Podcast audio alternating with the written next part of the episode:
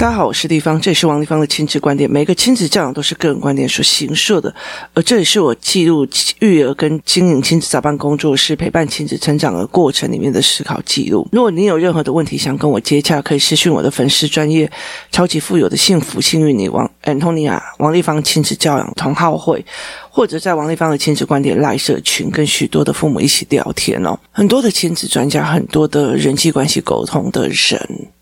他其实从小到大都一直在教我们，遇到事情要沟通，要沟通，要沟通。然后我也觉得，呃，我从小到大都会被这样认为。然后他觉得婚姻就是要经营，然后就是要沟通，然后很多事情就要沟通这样子。然后你不可以不要忽然对人家冷暴力不讲话，或干嘛？对。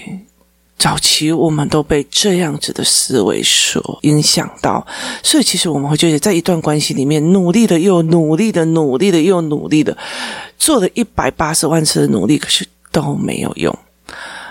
然后后来到最后，我在的这个工作的之后，我其实我做亲子教养已经十几年了。我女儿几岁我就自己睡了，就几年了。我后来发现我不沟通的，对，我反沟通。就是我非常的反对沟通哦，那为什么呢？就是为什么我会反沟通这件事情哦？像我的。女儿有一次他们在工作室，然后我女儿就一直打扫，就我我儿子不止跟他的朋友在那边捣乱，不打扫也就算了，还在捣乱，所以后来我女儿就被气了，然后被气了以后，刚刚他俩要跟我讲的时候，我那时候不知道他在气什么，他就来讲，我以为还要去吃饭，他一直要鲁小我带他去吃饭，我就讲了一句说，可是我现在也没有吃，在工作，那。我不知道他要跟我讲什么，我以为他又要来跟我说他想吃饭，所以我就回他这一句，就等于对他来讲是双重打击，就觉得我在这里做了事情，然后他们不做也就算了，还捣乱，然后结果我想要去跟我妈妈讨个温暖，我妈一副就是。我就是来炒饭吃的这样子的状况，所以我女儿就很不舒服。那我后来回来的时候，坐下来的时候，她就跟我讲说：“妈妈，我不是在气你，我是在呃怎样怎样怎样怎样。”然后她就说：“嗯、我在工作，我在做的很多的事，弟弟不帮忙也就算了，他还跟着他的朋友一起来闹我，而且把东西都乱得更乱，所以我就很生气。当我要去跟你讲的时候，你一副就是我要去。”跟你要就是要吵的要吃饭，没有在看到你真的肚子饿还在工作，所以他就来跟我说。然后后来我听完了以后，那个时候才是第一次我动用到我公司的就是工作室里面的呃监视器去看他们的纠纷到底是什么原因。因为我儿子就坚持他有打扫，他有帮忙，后来才一看，就是所有的视角都是不一样的哦。那我也没有跟我女儿沟通，我也没有去找她。过没多久，她就过来抱抱这样子，然后我就看着那个监视器，我就跟他讲说：“呃，宝贝，我要告诉你一件事情，有一件事情我很开心。我说，当全世界都在偷懒的时候，你愿意一直知道你自己该做什么去做这件事情是很重要的。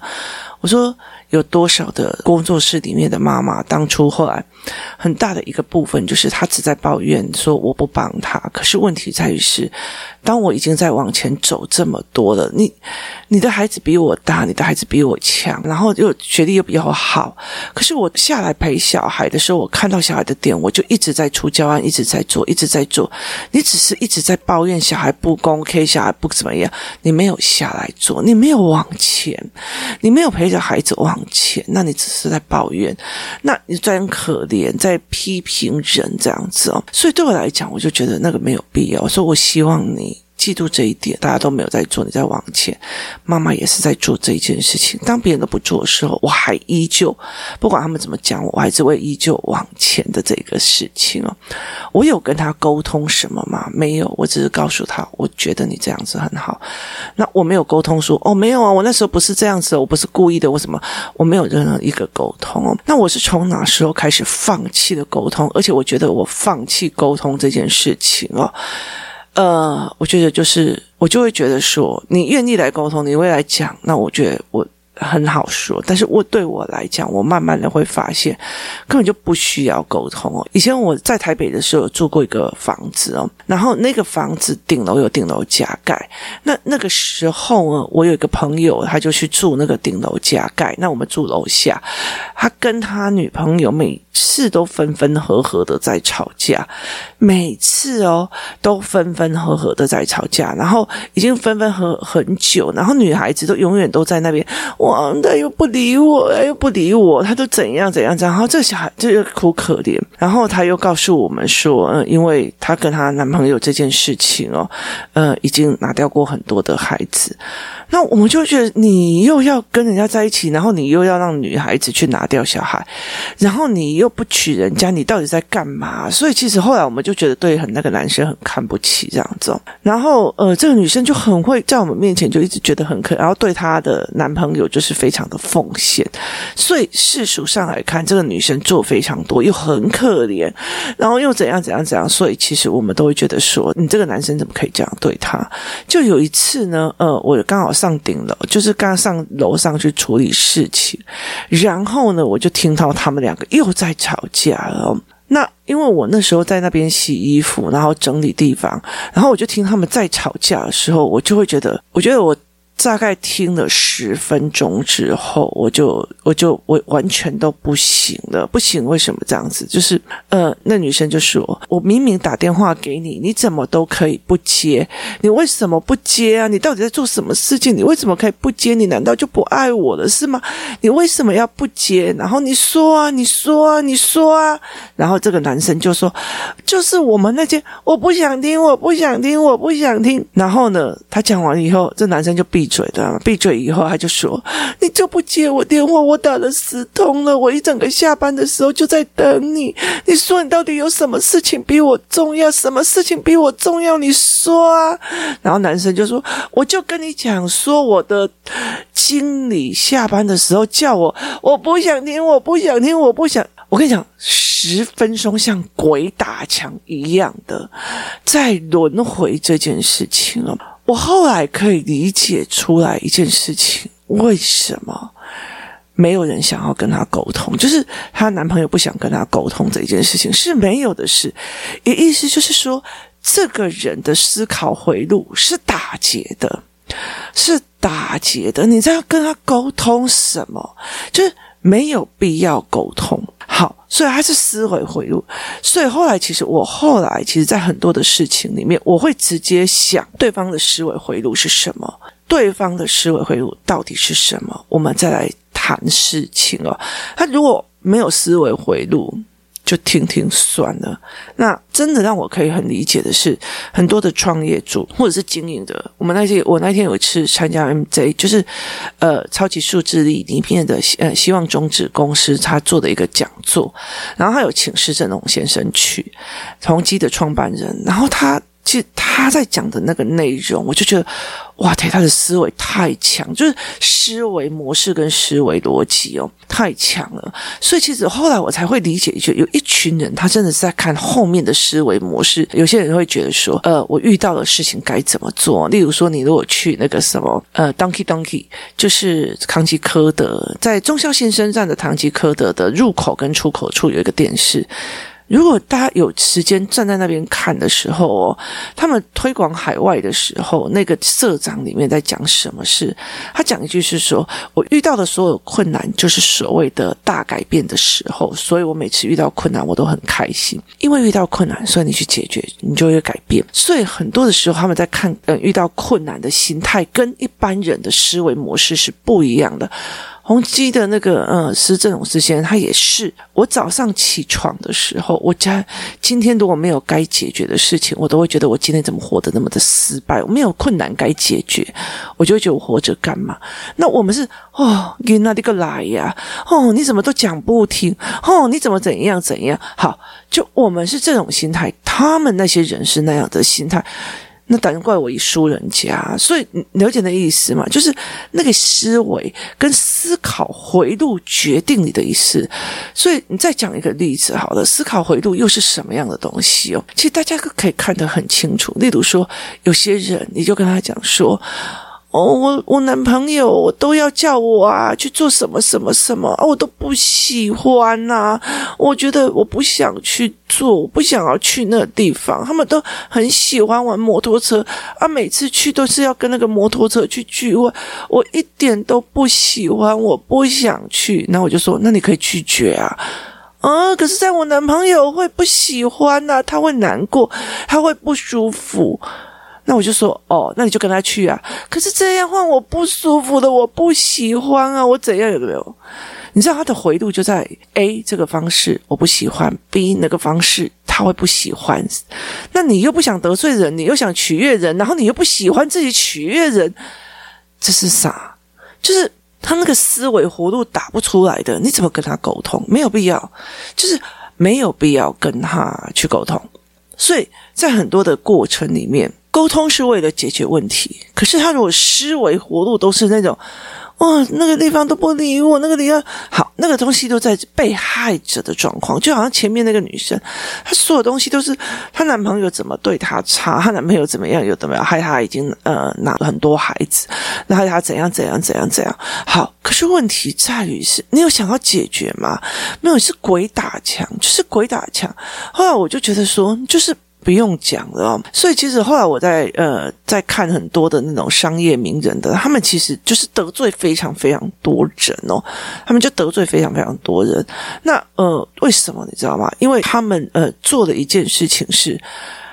就觉得这个人的思维模式不需要沟通，不要浪费自己的时间，他就落跑了哦。那他就被讲了。可是我也是哦，但是我也会被重伤哦。那例如说哈，我之前有一个工作伙伴，然后我们在做那个教案的时候，我就跟他讲说，这个不行，这还要多加企业，要不然小孩会怎样？我都已经教过一次了，小孩就应该要知道了。为什么要多加企业？我那时候就会理解的一件事情，他的思维就是：老娘我已经教了，你就应该要会了。为什么你还会不会？那对亲子教育这一块来讲是没有办法接受。你的你的思维模式是这个样子，是没有办法接受。那他就会一直跟我讲说：呃，因为在印刷的部分呢，你这样印几页就是成本多少，就是怎样怎样怎样怎样。然后呃，就是还要在每边再。怎么样？有的没有，然后他用了非常多的术语来跟我沟通，然后逼我很多的沟通，我说穿了就是逼别人屈服啊。他并不是真的在沟通，那沟通很久也是没有办法。所以后来其实我就觉得说，与其这个样子，我还不如去拉小孩的思维回路哦。所以其实后来我才会开始在，这是你的选择。那我要不要把选择这个教案去跟他讲？好，什么叫做选择？什么叫做选择的后果？什么叫做每一个人他的选择都是他没有错的选择，只有对跟相对容易的选择。所以。我必须要去带这一块哦，所以很多的时候，我后来在理解一件事情，他们的思维活路是这个样子。他们思你，你像有一些人，例如在网咖打的人，哈，每天都沉迷在电玩的人，他有些时候他。起码外爬起来就是你好，啊北宋，所以我爬的。你好，啊北宋，想给你好，啊北宋，你干嘛这样子弄他？哎，对，好，啊北宋啊！啊，你你这样子不要解决的方法，谁叫他要这样子做一个好，啊北宋？就是他的回路就一直在那里，你怎么去跟他沟通？就是没有必要嘛。所以其实有很多的时候，就沉没成本，你就不用理他了。好，那就是被人家讲王一方排挤，不好意思，我们只是。道不同不同谋哦，所以有些小孩就是，那你就应该要同理我，我就是不会啊，我就是不会啊。那你为什么不同理你儿子？你为什么不同理你女儿？所以我觉得他们在呃很多的这种思维逻辑很差。例如说，他会一直要求他女儿就该要打扫，就该要怎样，就该要，可是他自己是完全做不到。嗯、人家不会。然后呃，他会叫小孩一定要读书，一定要怎样？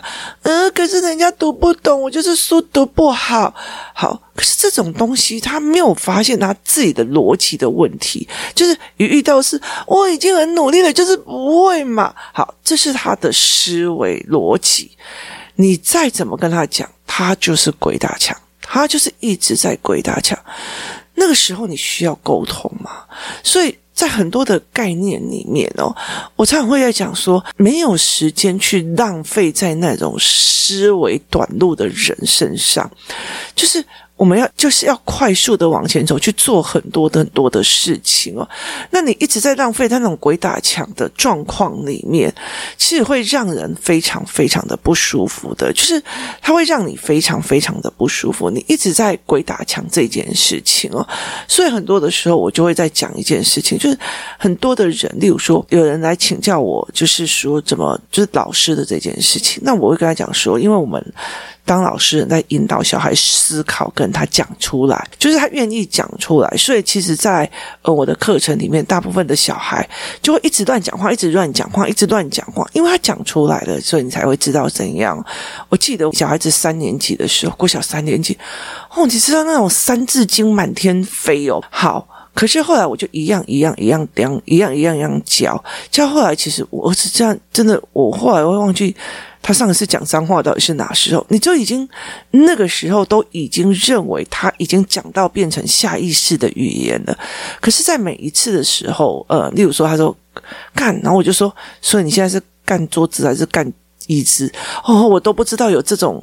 特殊的癖好，然后就笑了，因为他很清楚的知道，他这一句话所传达的意思是很奇怪的哦，所以我常常会在很多的事情里面去什么叫做第一印象，什么叫观感，一样一样做，或是你可以选择骂脏话，你可以选择解决问题，在这种东西一样一样的这样子来弄下来，是因为我在引导他的思路完成。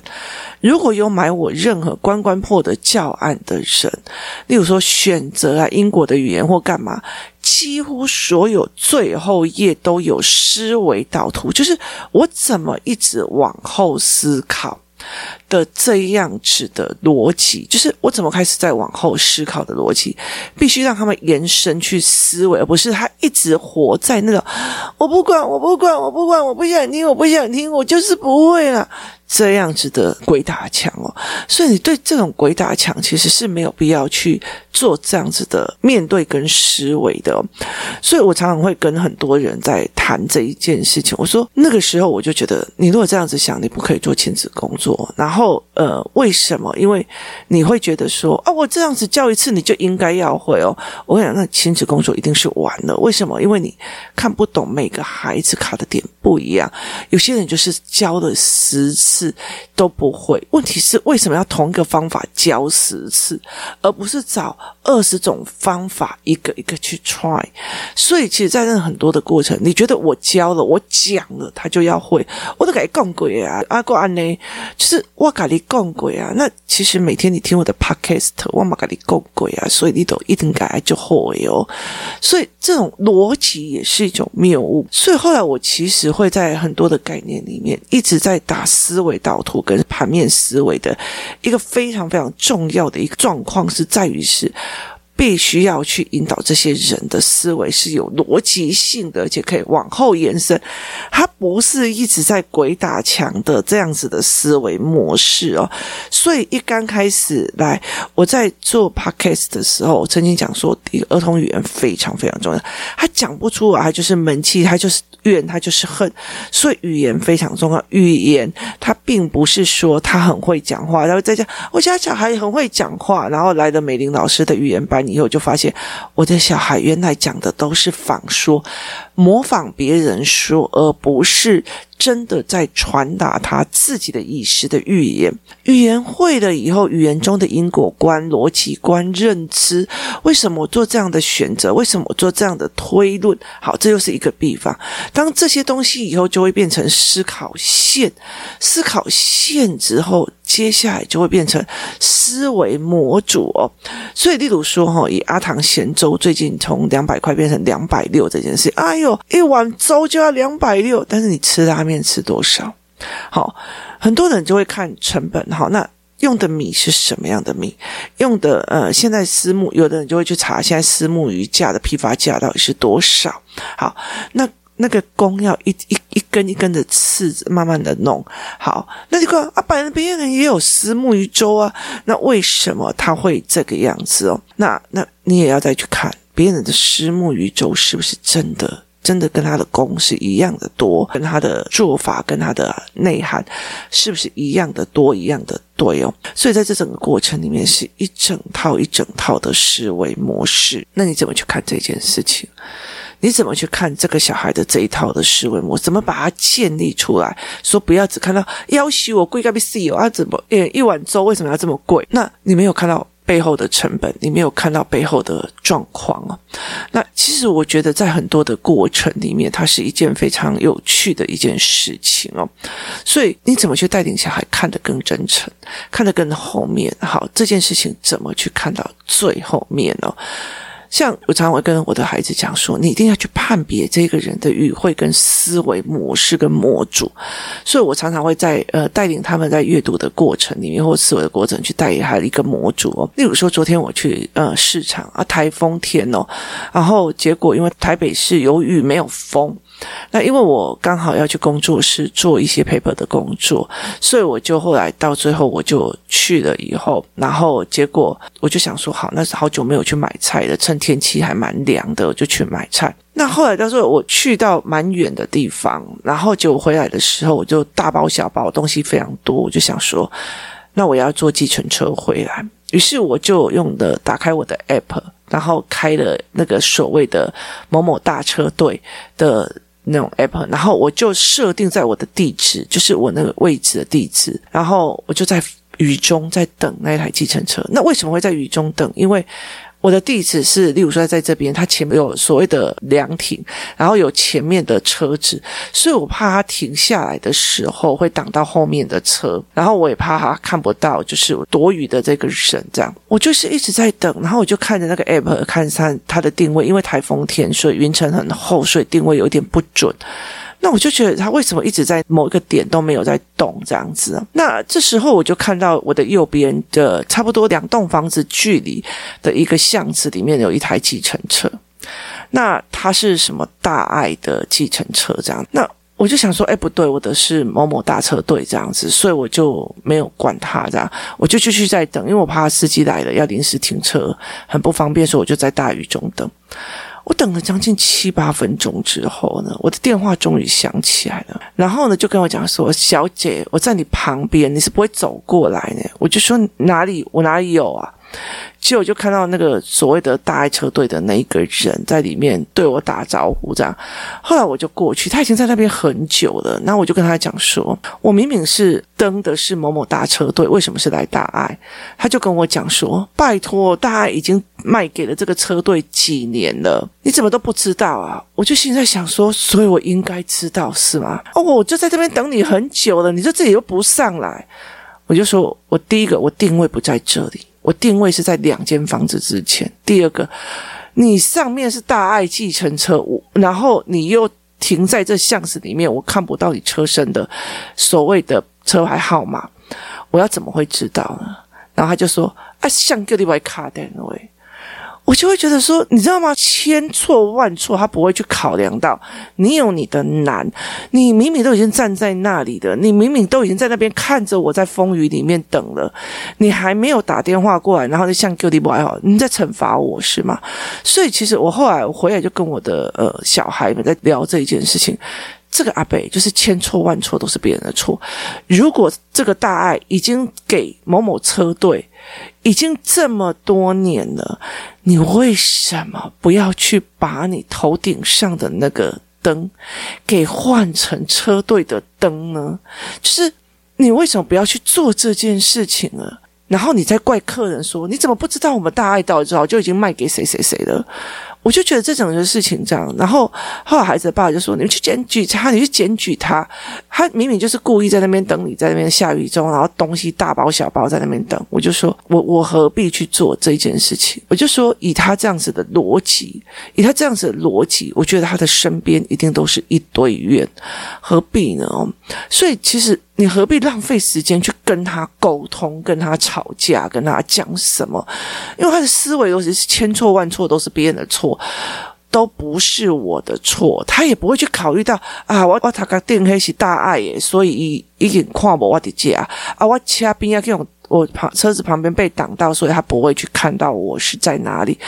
他不会去体谅别人的难或别人的东西，我他甚至也不会觉得说那个人为什么要傻傻在在雨中里面，他听的大包小包，他还在故意说我看你当时看到我的这种心态，就是看着别人衰微的时候，可是我的心态是我不想要让你在雨中里面等我从。亭子里面走出来，而且你这样子会影响到别人后面的时候，所以我才在雨中。要不然我叫计程车，我还要站在雨中在那边等你。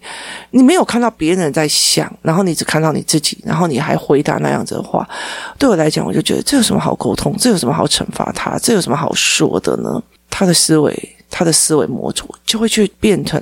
他的人生的问题，所以他永远都在抱怨，永远都在怪别人。这对我来讲，不是一件最大的惩罚吗？我觉得在很多的过程里面，我们在不喜欢我们的父母或在不喜欢的时候，很多的一件事情就是他们不认错，他们永远都是向旧力向旧力，就是那种所谓的嗯。这种思维而造成的，没有人想要跟他们在一起。就是很多事情不是就事论事来讲，他们的思维模式就是我不管了，我就是喜欢他了，我不管了。我们我们国家就是烂啊，什么有的没有，就是他没有任何的思维，他也没有看到这个国家曾经对他的好，或者是对他的这种他永远都是只有批判跟批评。那你何必呢？所以后来我越来越不喜欢沟通，并不是不喜欢沟通，而是我觉得思考模组根本不。在一样，你说穿了，就只是你想把你小孩的问题，然后全部怪罪到王立芳都不帮我，那你根本就是这样子的逻辑。那我为什么要去取悦你这样的思维的人呢？所以在很多的过程里面，我越来越不沟通。他们就说：“哎呦，你在排挤我，不好意思哦，不好意思。”我们的思维的线像五线谱一样，是在不同的位置哦。你就一直咚咚咚，我就一直 C C C，这样我们好好的过日子下去。不是很好吗？不要妄想沟通哦。后来我才会在了解的一件事情：当你可以看得懂别人的思维模组的时候，盘面思维看思维模组之后，你的人生少浪费了非常多的时间在不该浪费的人跟思维模式身上。那如果你就是一个啊，我就是我要凭感觉 kimochi 生活的人，OK，那是每个人的生活观点。